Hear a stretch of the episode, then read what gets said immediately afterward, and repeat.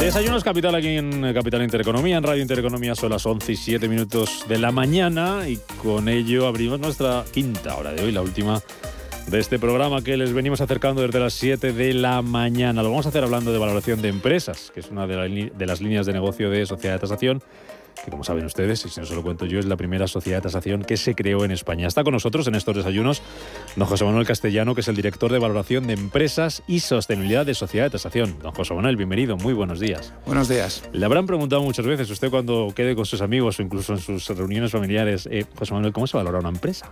¿Cómo se valora ¿Cómo se hace esto? Pues efectivamente, eh, valorar una empresa, Rubén, es, es difícil. ¿eh? Eh, ¿Por qué? Pues porque básicamente la valoración correcta de una empresa, que luego si quieres comentamos más de eso, eh, consiste en estimar el futuro de esa empresa y ser capaz de traducirlo a una cantidad de dinero equivalente hoy. Y claro, estimar el futuro eso nunca es fácil en ninguna circunstancia. Además, eh, para valorar bien una empresa, hablamos de estimar, no hablamos de adivinar el futuro, que eso es, eh, digamos, saber qué puede pasar sin ningún tipo de base, ni siquiera tampoco... Eso podríamos hacerlo cualquiera, ¿no? ¿Verdad? y ni siquiera tampoco de proyectar, que también podemos hacerlo cualquiera, que es tirar una línea recta, ¿no? En función del pasado y tal. Es algo bastante más complejo que requiere no solo conocer bien la empresa que se está valorando, conocer bien su modelo de negocio, conocer bien cuáles son sus drivers de valor, sino también conocer bien el sector de la empresa, ¿no?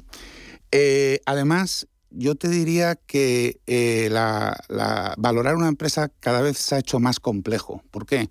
Pues porque todo se ha hecho más complejo, el entorno es más complejo, los modelos de negocio de las empresas cada vez son más diferenciales entre sí y todo esto hace que métodos y aproximaciones que se aplicaban no hace demasiado tiempo hoy en día pues se revelan bastante inútiles ¿eh? a la hora de eh, llegar a establecer un valor objetivo de, de, una empresa.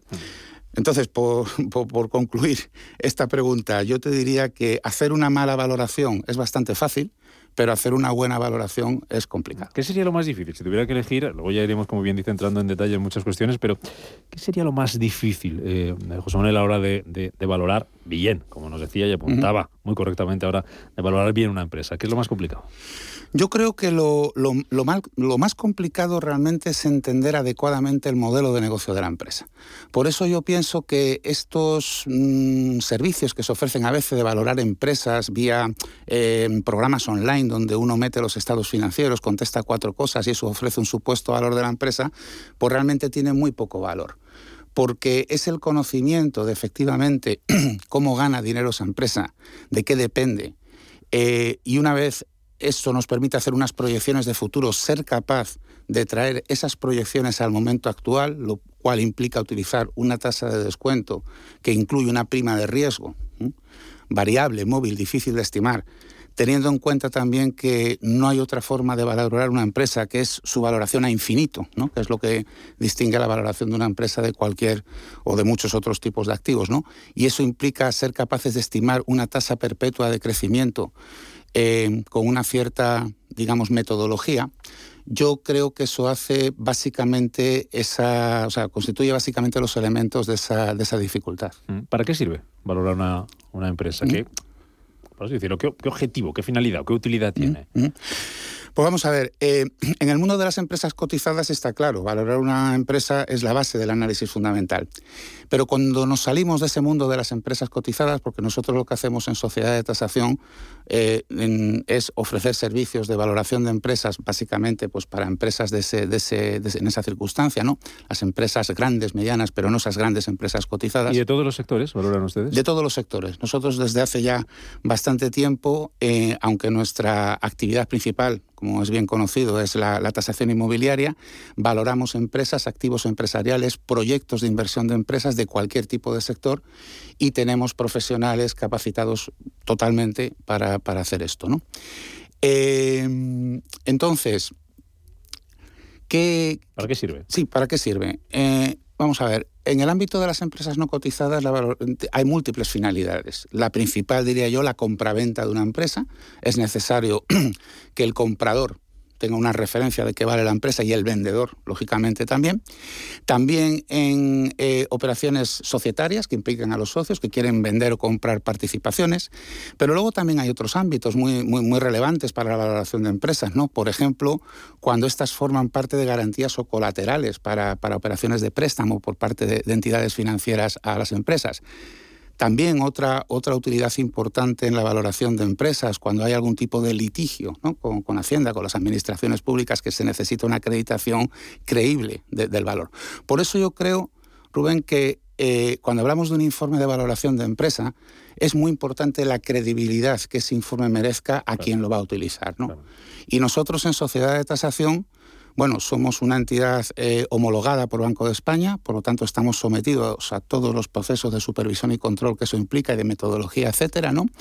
Eh, además estamos sometidos al decreto 775 que nos obliga pues a un rigor extremo en todas nuestras actividades y esto incluye la valoración de empresa y además como una razón adicional, los analistas que hacen nuestros informes de valoración de empresas son certificados CEBE por el Instituto Español de Analistas Financieros, que está integrado en la Asociación Europea de Analistas Financieros. Y esto, digamos, el quién hace el informe y de qué forma, yo creo que es muy importante como un elemento de credibilidad para cualquier finalidad de una valoración. ¿Cómo, ese informe al que don José Manuel se acaba de referir, cómo se, cómo se elabora, cómo se hace ese informe ¿Qué recoge el informe de valoración de una empresa? Bueno, un informe de valoración de empresa lo que básicamente describe es, eh, lo primero, la metodología que se va a utilizar para hacerlo, porque una empresa tiene distintas acepciones de valor, ¿no? Eh, y esas distintas acepciones de valor tienen que ser captadas utilizando distintas metodologías. Entonces, eh, un informe de valoración de empresas lo que tiene que recoger esencialmente es eh, qué metodología se ha utilizado y con qué tipo de hipótesis y con qué tipo de proyecciones. Mira, Rubén, hay una cosa que muchas veces no se entiende bien cuando uno, mm, digamos, mm, necesita una valoración de empresa. Es que piensa que lo más relevante es el número final en euros que se obtiene. ¿no?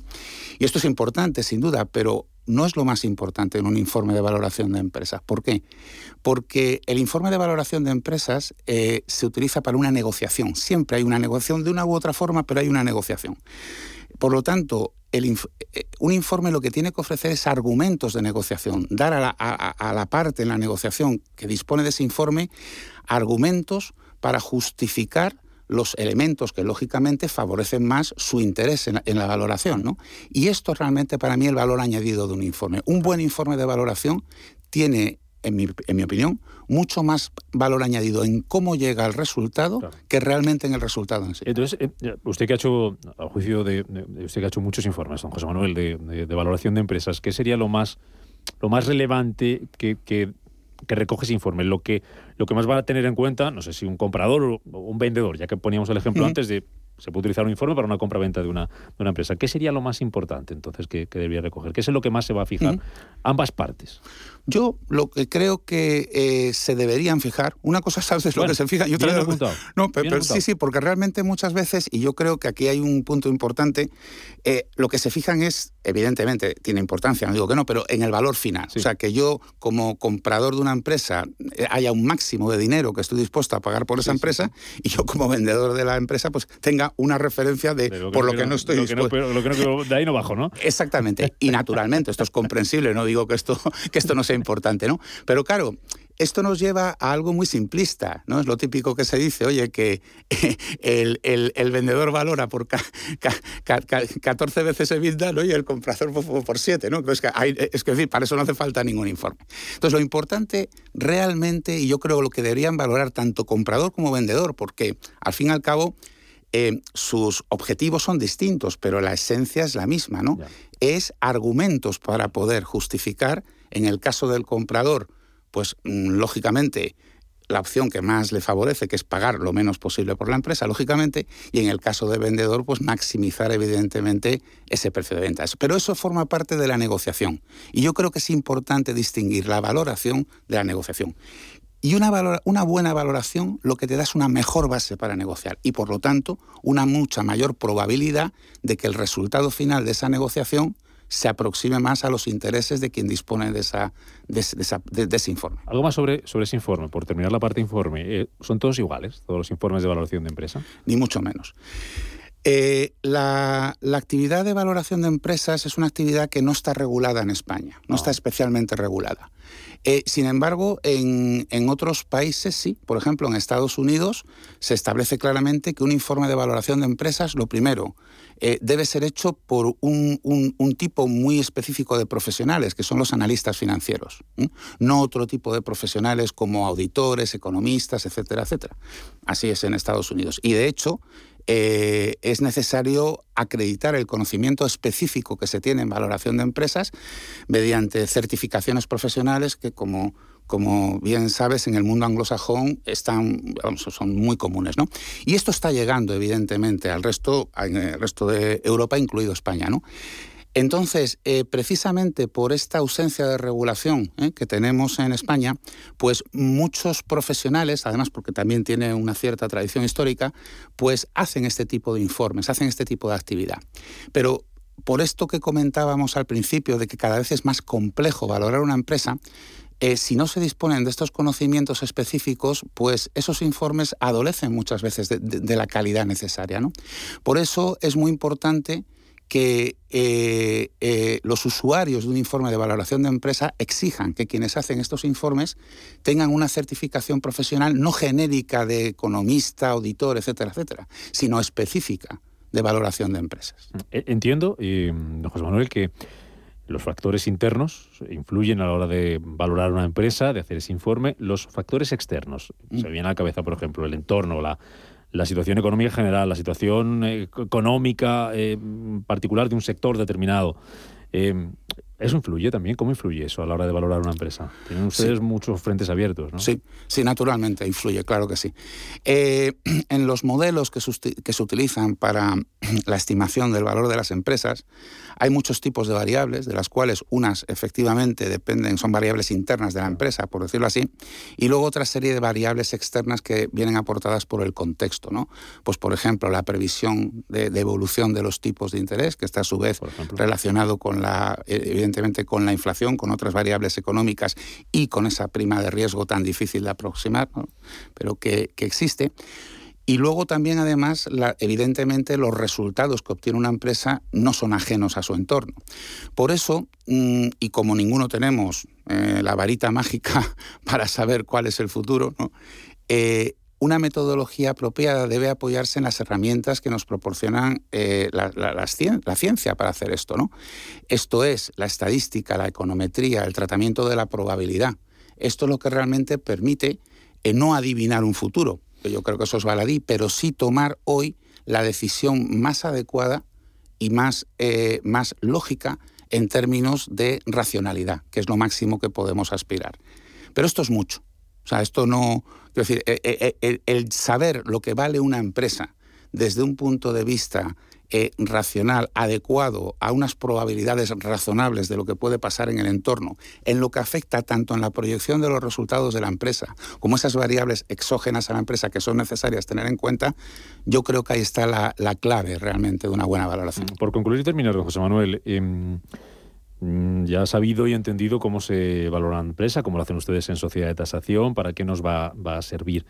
Quería preguntarle por ahí, eh, ¿cómo me va a ayudar a mí, si tengo una empresa, eh, que ustedes me valoren esa empresa, sea del tamaño que sea, que ya nos decía, sea del sector que sea, ¿para qué me va a servir? Y, extiendo la pregunta. Eh, nos sirve, por ejemplo, lo que usted nos decía para una operación de compraventa, pero si yo no tengo esa operación de compraventa en la cabeza o no quiero hacer nada, entre comillas, con mi empresa, también me viene bien tener un informe de valoración de la empresa. No, siempre tiene que tener ese objetivo final porque se me acerca una operación, se me aproxima una compraventa en tiempos normales, tranquilos, de aguas eh, relajadas, ¿también me sirve tener un, informe de valoración? Totalmente. ¿Por qué? Porque cuando se trata de una empresa cotizada, una, empresa cotizada permanentemente tiene una referencia de precio, ¿eh? que es un buen proxy de lo que vale, ¿eh? depurado convenientemente, pero es un buen proxy. Ahora, cuando hablamos de una empresa no cotizada, no tiene esa referencia eh, de valor permanentemente. No sabe lo que, lo que ni, lo que vale en este momento ni cómo puede evolucionar. Entonces, claro, es una dificultad muy grande para una empresa, si no sabe lo que vale, poder evaluar las decisiones que toma en negocio, en producto, en innovación, en sostenibilidad, eh, ver qué impacto tiene eso en su valor. Puede saber el, impacto que puede tener en sus beneficios próximos, pero es que los beneficios próximos de una empresa, de hecho, pesan bastante poco en la valoración de una empresa. Entonces yo diría que cualquier empresa ¿eh? con una cierta entidad está obligada a, conocer cuál es su valor. Y, insisto, no como un número final, que eso aporta relativamente poco, sino de qué depende ese valor. ¿Para qué? Para poder ser capaz de evaluar decisiones tanto estratégicas como tácticas que en un momento se puede, se puede plantear, ver qué impacto podría tener esa, esas decisiones en su valor. Pues esto es lo que llevan haciendo unos cuantos años, eh, sí. con éxito de la Sociedad de, Tasación, con nuestro invitado, don José Manuel Castellano al frente, como director de valoración de, de empresas. Ha sido un placer la explicación. Casi diría que una, una clase. ¿eh? Muchas gracias. Que nos ha dado aquí sobre cómo se valora una empresa y para qué sirve. Y que claro ha quedado don José Manuel Castellano. Gracias y hasta cuando quiera. Muchas gracias, Juan. Encantado de estar aquí. Gracias.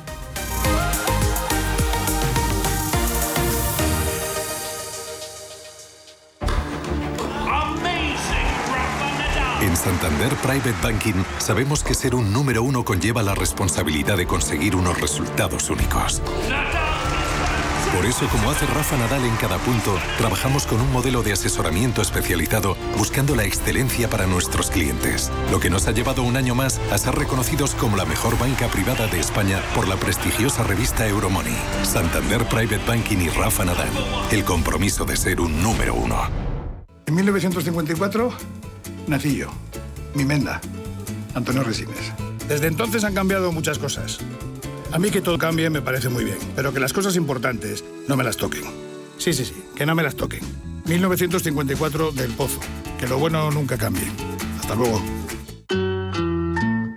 Escucha Salud para Todos en Radio Intereconomía, presentado por Mirella Calderón y con la colaboración de Pedro Tormo. Consultas en directo llamando al 91 533 1851, de lunes a jueves de 10 a 10 y media de la noche.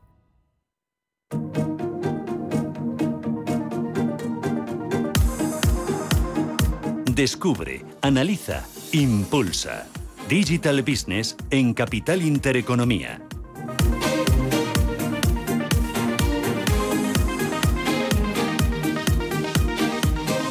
Abrimos nuestro Digital Business. Hoy aquí sentadito a mi lado. Me alegra mucho recibirle Joaquín Dambila, jefe del Departamento de Formación y Desarrollo Digital y en el IEB, que esto de digitalización, digitalización, digitalización, digo yo, ya fíjate cómo soy, ya soy un rato. Joaquín, ¿qué tal? Bienvenido, buenos días. Muchísimas gracias, Rubén. Encantado, encantado de estar aquí otra vez. ¿Cómo va eso? ¿Cómo va la formación? Muy bien, pues cada vez más online, cada vez más digital, efectivamente. Y la, gente lo va asumiendo todo esto, como que esto ya no es, ya no hay elección posible, ¿no? No, y sobre todo ya no es un nivel de calidad diferente, es una opción más, una opción más que permite que muchos de los eh, potenciales alumnos que antes pues ni siquiera se planteaban acceder a un programa online, pues ahora lo vean como un recurso totalmente necesario para evolucionar en un mercado profesional cada día más digitalizado. ¿El tema de digitalización general en España cómo va?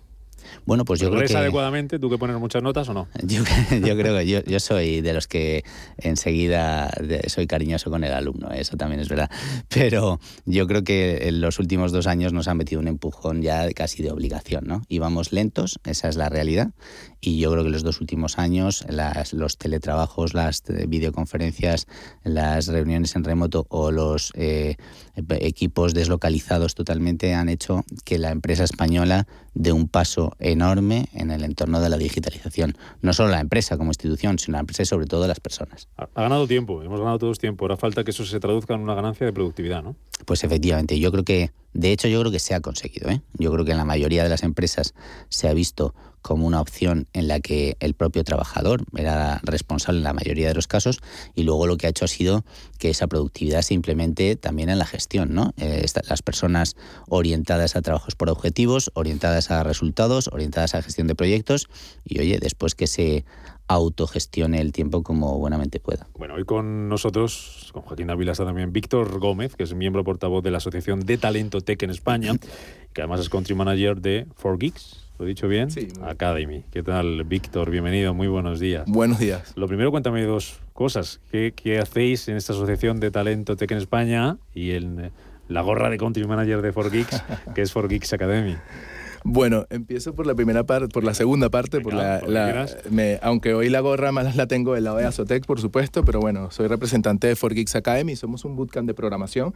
Eh, un bootcamp de programación es una academia súper intensiva de, programación, ¿no? Y estamos enfocados en el trabajo, en las competencias, ¿de acuerdo?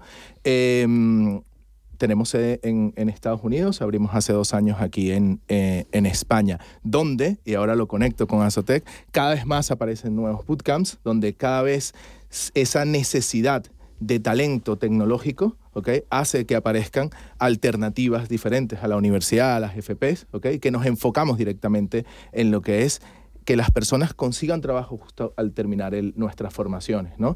Y bueno, pues Azotec, la Asociación de Talento Tecnológico de España, pues es esa asociación que une a una buena cantidad de escuelas tecnológicas de este estilo eh, para obtener representación, porque a pesar de que sumamos mucho en la reducción de esa brecha que hay de talento digital versus eh, eh, ofertas de trabajo, pues todavía no estamos muy bien vistos, ¿no? No, no tenemos muchas ayudas que digamos, no tenemos... eh, digamos que, bueno, la idea es representación. Háblame de esa brecha.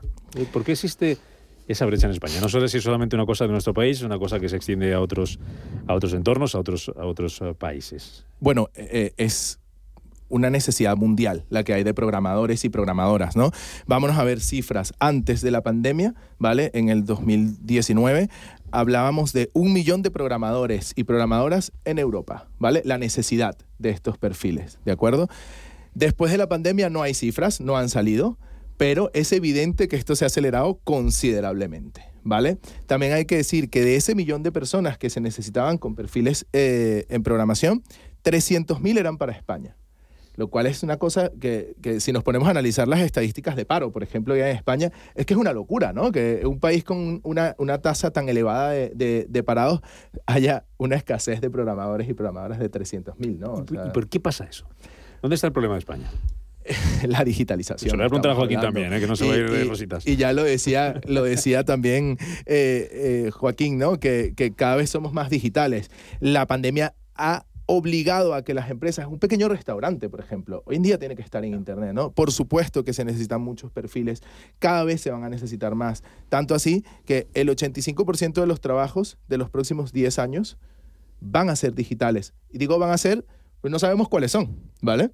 Solo sabemos que van a requerir competencias digitales. Pues ahí está el problema, ¿no? O sea, eh, se necesitan perfiles y no los hay. Tú que, sabes- tú que conoces, Joaquín, muy bien el tejido productivo español, y ahora si quieres preguntar lo que quieras a nuestro invitado, a Víctor Gómez, eh, conoces muy bien el, el- el tejido productivo, el tejido empresarial español, que conoces también desde el punto de vista de la formación lo que se está haciendo y las necesidades de las empresas. ¿Por qué hay esa brecha? ¿Por qué existe ese gap y no encontramos en España esos perfiles tecnológicos? ¿Qué falla?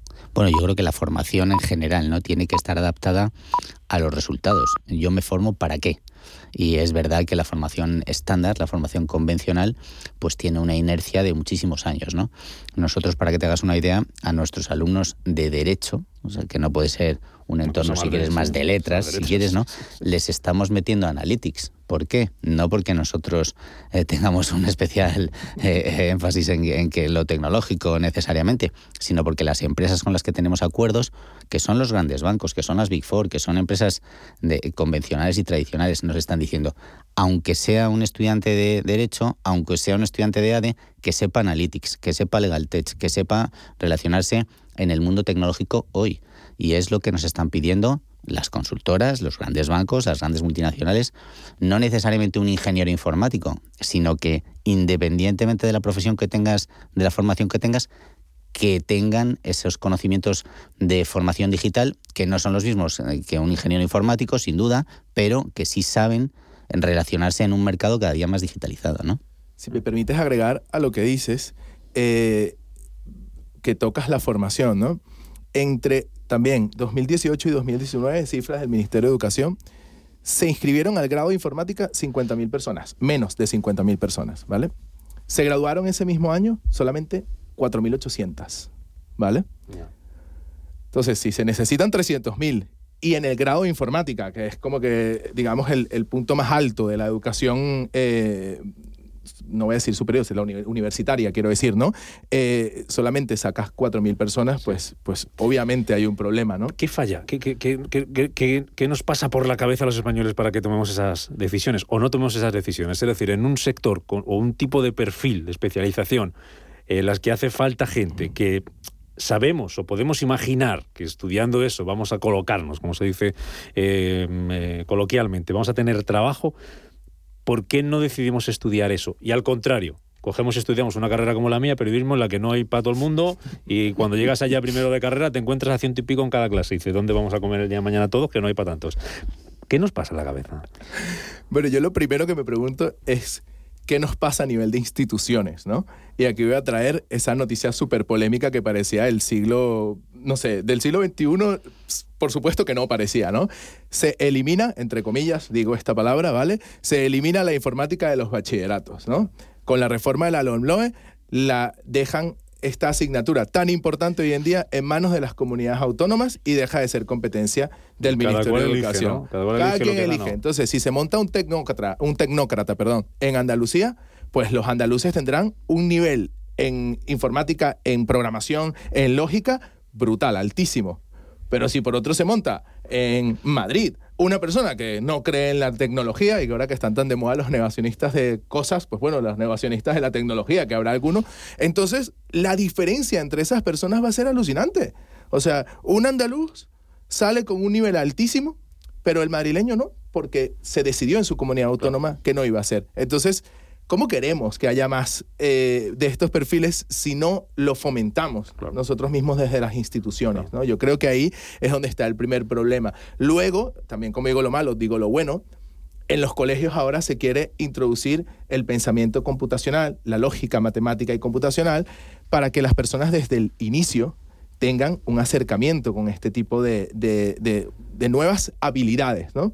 Entonces, eso me parece buenísimo y es lo que tenemos que hacer. Tenemos que trabajar esto desde el inicio. ¿Vale? Para que las personas tomemos esas decisiones más que con el corazón, que yo creo que es lo que normalmente hacemos cuando escogemos una carrera, que pensemos un poco en, qué es lo que hay, ¿no? yo, yo solo pregunto mucho en nuestro foro empleo, que conoce muy bien Joaquín, porque como nos oye, eh, los viernes cuando hablamos de, siempre suelen salir los rankings estos de, de carreras con más salidas profesionales, eh, carreras en las que mm, no va a tener mucha salida profesional, por no decir ninguna. Entonces yo, lo planteo, digo, los padres que tienen hijos eh, en edad de decidir, eh, no digo convencerles o obligarles, pero cuando se les tiene que orientar de alguna manera a hacer esa labor de, de padres o incluso los orientadores profesionales, ¿qué le tenemos que decir o por qué tenemos que elegir una carrera? ¿Por lo que nos gusta o por lo que nos va a dar trabajo mañana?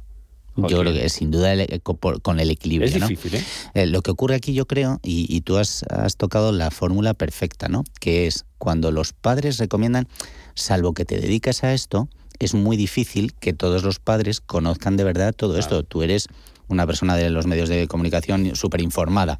Nosotros nos dedicamos al tema de la formación, lo sabemos, pero la inmensísima mayoría de la población no lo sabe. Y a día de hoy todavía identifica conocimientos tecnológicos y digitalización con si al niño se dan bien las ciencias puras. Y eso ya no es así.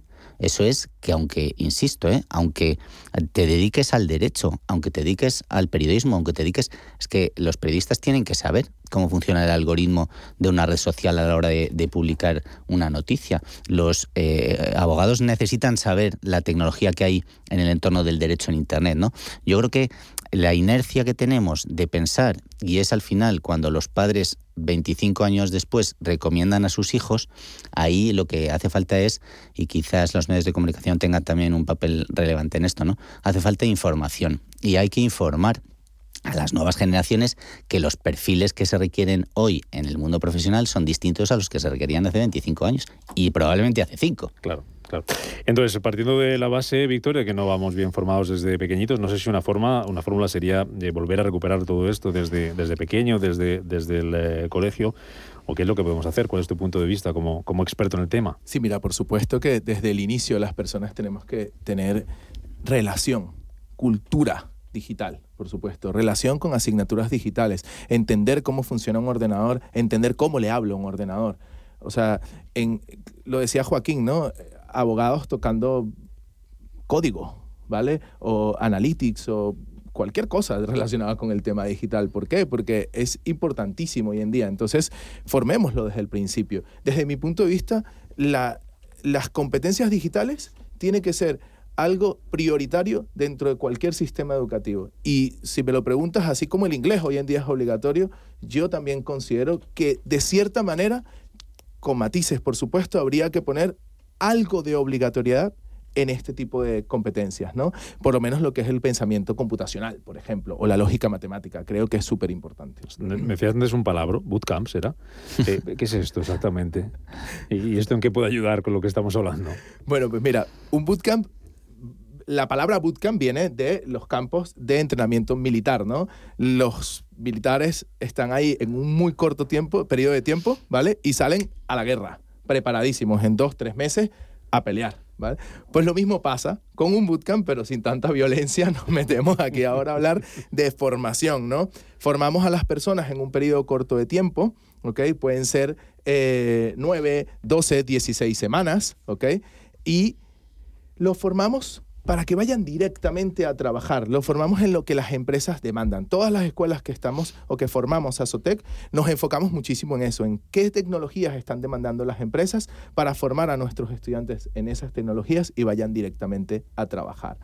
Lo decía Joaquín, vuelvo a decirlo, abogados, ingenieros, personas, periodistas de letras, de cine, son personas que nosotros solemos formar también, ¿no? Porque eh, en sus sectores la situación es mucho más complicada y ven en la programación, además de algo que les gusta, que les apasiona, la posibilidad de cambiar sus carreras, ¿no? Y avanzar un poco eh, profesionalmente o crecer profesionalmente. Entonces, creo que para que haya más de estos perfiles y reducir esa brecha, tiene que haber más complicidad por parte de, de las instituciones con este tipo de formación. Te dejo terminar, eh, Joaquín, preguntar o, comentar, tú que sabes mucho de formación y mucho de tema, de tema digital. Qué importante sería de los colegios, los niños que a ciertas edades son, son esponjas y que todo lo, lo absorben, que nazcan viviendo con ello, igual que se les enseña inglés desde los tres, cuatro añitos que les vaya sonando, no digo que vayan a mantener una conversación, y no digo que vayan a saber programar a los seis años, si alguno sabe, fenomenal, pero por lo menos que sepan, ¿no? que sepan, que sepan desenvolverse. Yo creo que hay muchas, muchas instituciones educativas que lo están haciendo muy bien, ¿eh? Eso, esa es la realidad. ¿eh? Yo sigo pensando que sigue existiendo cierta desconexión entre los jóvenes que salen y tienen que elegir y muchas veces los recomendadores, que son al final padres o familiares que tienen 20, 25, 30 años más y que al final es muy probable que no conozcan a ciencia cierta lo que se está demandando a día de hoy. ¿no? Yo creo que el conocer eh, tecnología desde pequeñito no es necesariamente exclusivamente un tema de saber programar informáticamente, sino saber la, lógica, que, no es por nada, ¿eh? pero que antes estudiaba en filosofía. Y la lógica, si ya y B eh, implican C, o sea, la lógica son matemáticas computacionales, esa, esa, es la realidad. El tener un pensamiento lógico como el tener un pensamiento de tomar las decisiones en base a datos. Estas dos variables yo creo que son las fundamentales y que son al final las que nos preparan para el mundo de la tecnología. La tecnología de dentro de dos años será muy probablemente diferente a la de hoy, con lo cual siempre vamos a estar eh, permanentemente formándonos. ¿no? Lo importante es formar las cabezas y formar sobre todo esa cultura de independientemente de a lo que te dediques, tienes que saber moverte en un entorno totalmente digital y totalmente desde el punto de vista analítico y desde el punto de vista racional. ¿Eres optimista, Víctor, sobre esto? ¿Eres optimista? Por supuesto que sí, sí, sí, sí. A ver, se van a necesitar muchísimos de estos perfiles. Cada vez más, ¿no? Cada vez más, pero eh, en los últimos dos años, eh, en el grupo de bootcamps que formamos a Sotec, formamos a 5.000 personas, por ejemplo, ¿no? Y somos unas escuelas que no tenemos ningún tipo de apoyo. Nuestros estudiantes no pueden hacer prácticas, nuestros estudiantes tal, no, no se nos reconoce, ¿no? Y formamos a 5.000. Yo creo que cuando tengamos cada vez más peso dentro de lo que es la, la, sociedad o, o las opciones de formación, sí, habrá muchos más perfiles y ayudaremos a disminuir la brecha. Ojalá llegue pronto. Víctor Gómez, miembro portavoz de la Asociación de Talento Tech en España. Ha sido un placer tenerte por aquí. Seguiremos muy de cerca cómo va evolucionando todo esto y hablaremos mucho de perfiles, de las necesidades, de lo que se demanda, de, la formación. Así que hasta cuando quieras, Víctor. Muchas gracias, y encantadísimo. Por acompañarnos. Joaquín Dávila, IEB jefe del Departamento de Formación y Desarrollo Digital. Cuídate mucho, un placer verte. Igualmente. A caer por aquí más. Espero que sí, espero que sí. ya sabes que estoy encantado. Muchas gracias, Rubén. Hasta otra. Gracias.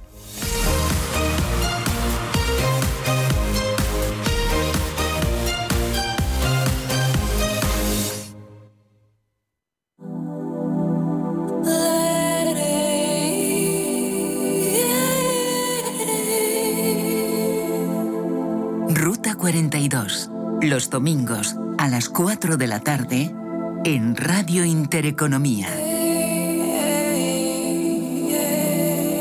Un viaje infinito por las grandes músicas. Ruta 42. Un programa de Joaquín Martín. Radio Intereconomía trata información que te interesa. Sí, sí, hasta la bolsa americana puede afectar en tu bolsa de la compra. Por eso los temas que tratamos te interesan. Intereconomía, intereconomía, intereconomía, intereconomía, porque te interesa.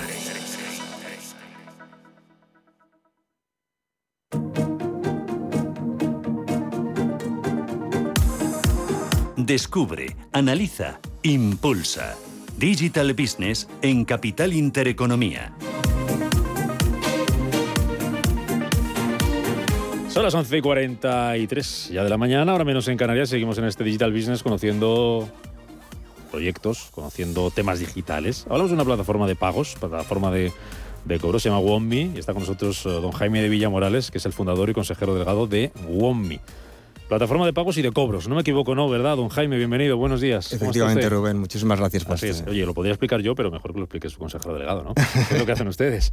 Pues mira, nosotros somos una plataforma de pagos, ¿vale? Que básicamente lo que se diferencia de las, eh, de las antiguas pasarelas de pagos que se centraban en el procesamiento, nosotros nos centramos más en la conversión, ¿vale? Y en vez de tener simplemente un método de pago que procese, tenemos diferentes métodos de pago, diferentes tipos de pago. Eh, al final nos hemos vuelto un poco necesarios, ¿no? Eh, es decir, antiguamente tú lo que tenías era una tienda física con un TPV físico, tres paredes, es decir, el cliente te entraba por un canal y te pagaba por un método de pago, ¿no? O, o en efectivo. Y ahora de repente, pues eh, te entra por la tienda física, te entra por un e-commerce, te entra por un es decir, tienes diferentes canales. Pero es que además de esto, en cada uno de los canales tienes diferentes métodos de pago. Es decir, necesitas una tarjeta de crédito, débito, Bizum, cash, eh, financiación, transferencia por PSD2. tal. Y a esa complejidad, en cada tipo de pago, en cada canal, tienes que sumarle tipos de pago, ¿no?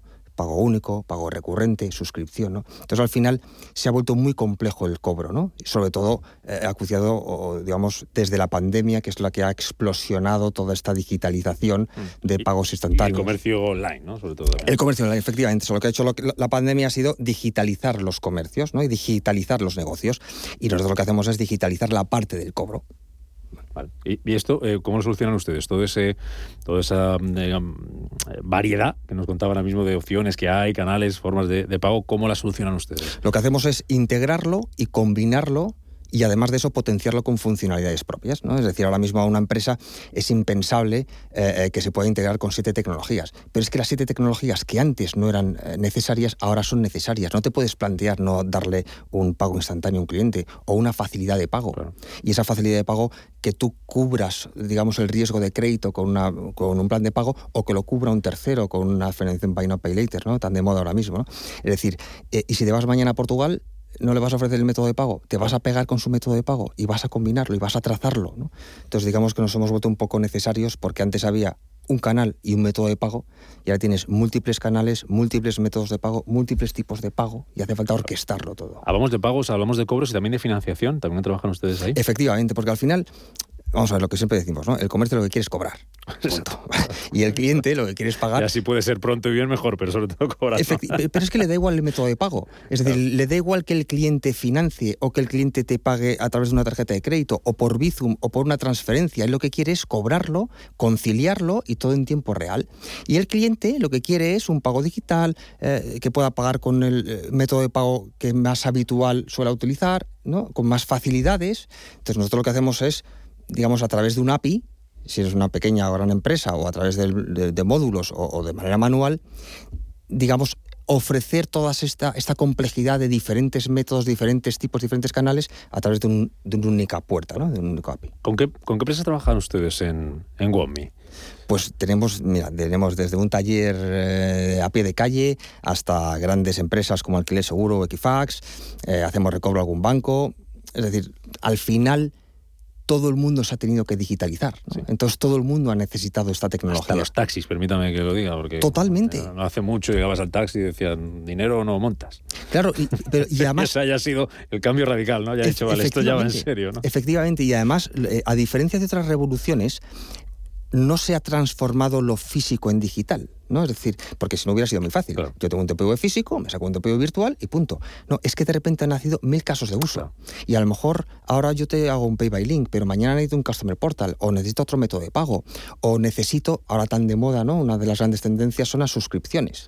Claro, con una suscripción necesitas una tecnología que te deje hacer un pago en varias veces, con, con diferentes eh, cuotas, con diferentes periodicidades y de repente dices, bueno, vale, fenomenal, pues ya no lo paso a digital, eh, eh, sino que voy un paso más allá y ofrezco una suscripción. De repente ha nacido una figura que antes no existía en tu empresa, que es la de recobro, ¿no? Porque antes tú venías a mi, a mi empresa eh, y si no me pagabas yo no te daba el bien. Pero ahora mismo es, oye, a lo mejor Rubén no me paga la cuarta cuota, ¿qué hago? Entonces te hace falta una pequeña tecnología de recobro. ¿no? Entonces, como ves, no es solo transformar lo, lo, físico a lo digital, sino que se han multiplicado los casos de uso y se han multiplicado las funcionalidades. Esas empresas que, con las que trabajan ustedes en WOMI, ¿qué es, ¿qué es lo que buscan y cuál es, lo, usted a su juicio, si le preguntaran, qué es lo, lo, principal que le solucionan a ustedes, el principal problema? El principal problema, para empezar, es eh, aumentar la conversión. Es decir, lo que dicen es, es que tengo clientes que quieren pagar por Bizum, es que quiero clientes que quieren pagar por PayPal, es que quiero clientes que quieren pagar... Oye, es que me tengo que adaptar y no solo necesito un pago único por la web, sino que necesito un pago recurrente. Es que me ha nacido el recobro. El otro día, por ejemplo, hablando con una, con una empresa de renting, fíjate que, cómo cambian las cosas. ¿no? Antes tú ibas a una empresa de renting, firmabas ahí eh, en, la propia sucursal, digamos, el contrato, aceptabas los pagos y punto, ¿no? Y ahora es, el cliente, Rubén, se mete por el e-commerce y reserva el coche con una tarjeta de crédito, un pago único. Entrega toda la documentación y yo a los dos días te lo devuelvo con un, con un enlace de pago, ¿vale? En el cual te digo, lo tienes aprobado, firma digitalmente el mm. contrato y acéptame el pago recurrente. Y luego me preparo para un posible recobro de una cuota. Tres canales, Rubén, tres canales. Al principio era simplemente ibas a la tienda, ahora tienes el e-commerce, el segundo Pay by Link, el tercero el Customer Portal. Al principio tienes un pago único por tarjeta, después tienes un pago recurrente por SEPA y después tienes una tecnología de recobro. Entonces, lo que antes era simplemente un pago en un momento dado, ahora de repente necesitas siete tecnologías. ¿no? Eso es la facilidad de WOM. Y un gran problema que nos contaba también esta empresa es la trazabilidad. ¿Cuál me ha impagado? ¿El que me entró por el e-commerce? ¿no? Esa trazabilidad. ¿Les permite controlar más esa posible morosidad o esa morosidad ya, eh, ya hecha? ¿no? La controlas y la optimizas. ¿no? El otro día, por ejemplo, a uno de los bancos que le hacemos el recobro, aprendemos del mes anterior. Oye, si ha recobrado más los martes a las 10 de la mañana a través de un pago por Bizum, pues el siguiente mes hagámoslo a través de ese canal, ¿no? Es decir, no solo somos estáticos, sino que vamos aprendiendo y vamos acompañándote en tu transformación o en tu evolución de negocio. ¿Cuándo pusieron ustedes en marcha WOMI? Porque ¿cómo fue? ¿Cómo fue? Bueno, pues es una larga trayectoria, ¿no? Como toda, como toda startup hemos pivotado. WOMI nació eh, pues, a finales del año 2017-2018. Y nosotros nacimos como una plataforma B2C. Es decir, esto en el comedor de mi casa, ¿no? Eh, digo comedor, como dice un amigo mío, eh, los comedores en España son los garajes de, Estados Unidos. Lo que es que los garajes en España pues son pequeños y húmedos, con lo cual no puedes trabajar y están llenos de ropa, con lo cual tienes que estar en el comedor. Pero son los garajes. Y ahí lo que dijimos es, bueno, vamos a montar Hola, soy Rubén, una plataforma en la cual Hola, soy Rubén, necesito un préstamo, ¿quién me lo da? ¿no? Entonces nosotros te poníamos una terna de bancos en la cual tú, de una sola vez, introducías los datos y lo optimizábamos a modo de subasta de varios bancos.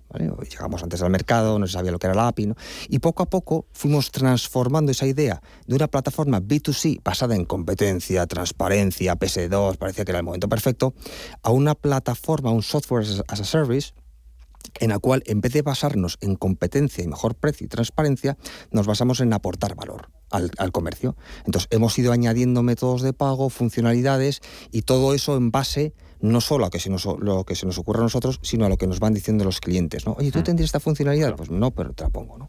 O han, ido, han tenido que ir evolucionando un poquito. ¿Cómo ha sido toda esta trayectoria? Son ya cinco años, ¿no? Camino este. Sí, sí, efectivamente. ¿Cómo ha sido toda esta etapa, este proceso que han tenido que ir haciendo, puliendo, mejorando, cambiando, adaptándose? Yo la verdad es que, que con la vorágine que lleva todo este tema de los eh, de los métodos de pago, de los de los eh, canales que van apareciendo, de las formas de pago, Bizum, tarjeta, se paga con el móvil, se paga de una manera, los recobros, como decía ahora. Pues una auténtica locura y muy bonito si te gusta el mundo del emprendimiento, ¿no? Eh, el otro día lo comentaba con el equipo, yo de las cosas de las que más orgulloso estoy es cómo nos hemos podido ir adaptando una plataforma B2C a lo que somos ahora mismo B2B2C, ¿no? Leía el otro día una frase, no me acuerdo en dónde, que decía que aquí el que tiene éxito no es ni el más fuerte, ni el más rico, ni el que más dinero tiene, más recursos, sino el que más se adapta. ¿no? Y lo hemos visto no solo en los negocios, hay miles de ejemplos en empresas, sino en la humanidad, ¿no? el que se adapta. Y nosotros somos capaces, o hemos demostrado que somos capaces de irnos adaptando a las necesidades. ¿no? Hace tres años es que ni existíamos, ni, ni, teníamos que existir, y ahora nos hemos vuelto un poco necesarios. ¿no? Con lo mm. cual, esa, esa adaptación, eh, la verdad es que es una auténtica maravilla. Y preguntarle por objetivos, eh, eh, imagino que se habrán puesto una hoja de ruta pero todo esto con lo que decíamos ahora que puede ir evolucionando, puede ir variando y habrá que ir adaptándose. Eh, ¿Qué objetivos se han marcado? ¿Con qué previsiones trabaja? Bueno, pues obviamente eh, internacionalización, ¿no? Es decir, la manera Ahora mismo ayudamos mucho a las empresas locales, ¿no? empresas españolas que venden en España, pero esa complejidad se acrecienta, se multiplica, aumenta a medida que te vas internacionalizando. ¿no? ¿Por qué?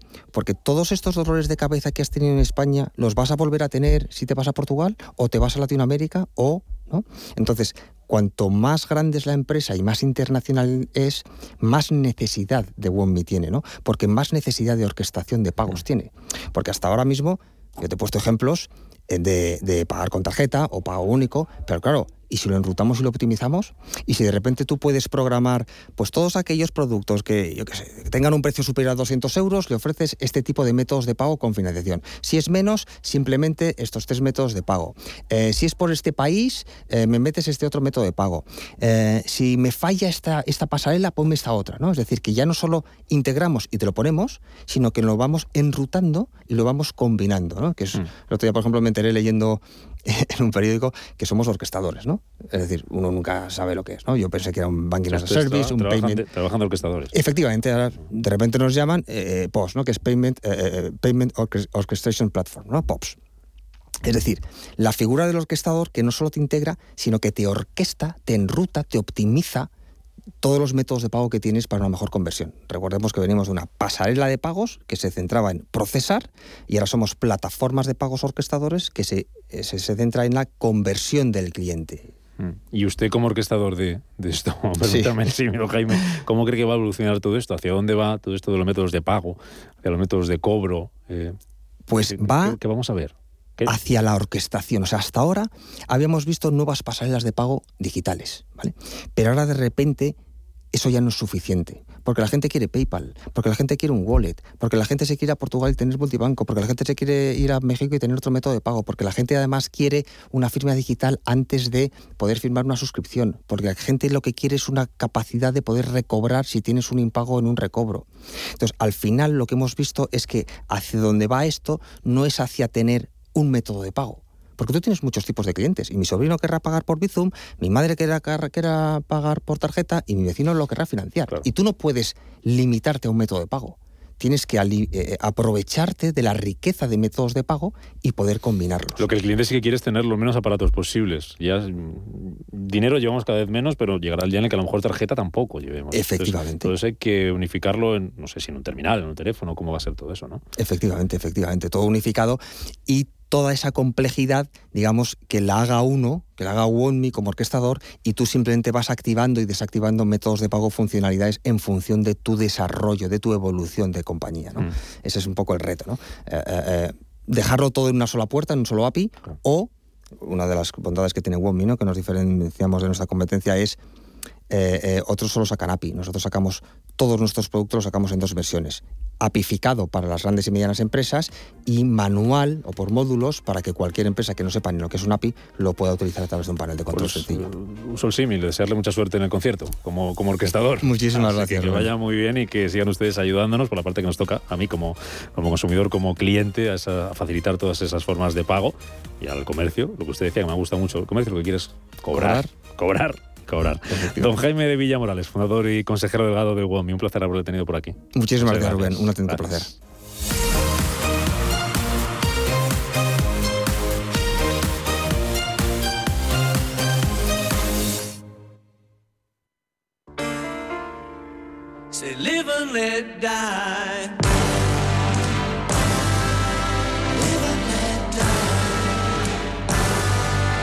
Que nos vamos, que nos llega a las 12 del mediodía, quedan 3 minutos y medio para ello. Hoy con Paul McCartney, que vuelve a salir de gira. A partir de esta primavera va a recorrer 14 ciudades de Estados Unidos, algunas de ellas nunca antes visitadas por el artista. Vamos a confiar en que no muy tarde haga también paradita, tour por Europa y visite nuestro país. Con él nos vamos. A las 12 llegan las noticias a Radio Intereconomía y después Rafa Jiménez con la media sesión Los de Capital mañana a las 7 de la mañana. Feliz lunes, adiós. Está pasando se lo estamos contando. Esto es Capital Intereconomía.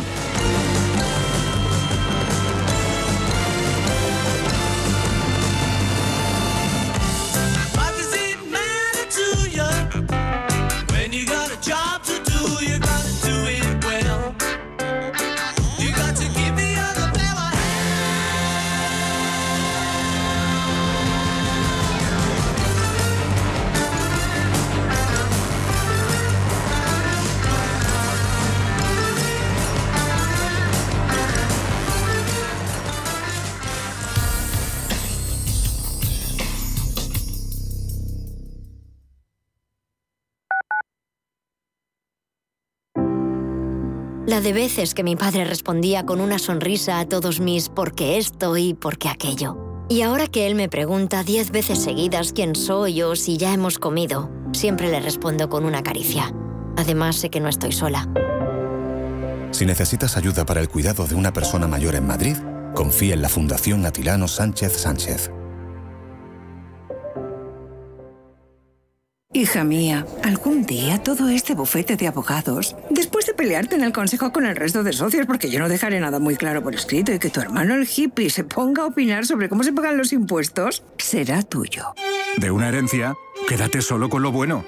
El resto, déjaselo a Eritae, expertos en gestionar herencias por solo 999 euros. Eritae.es.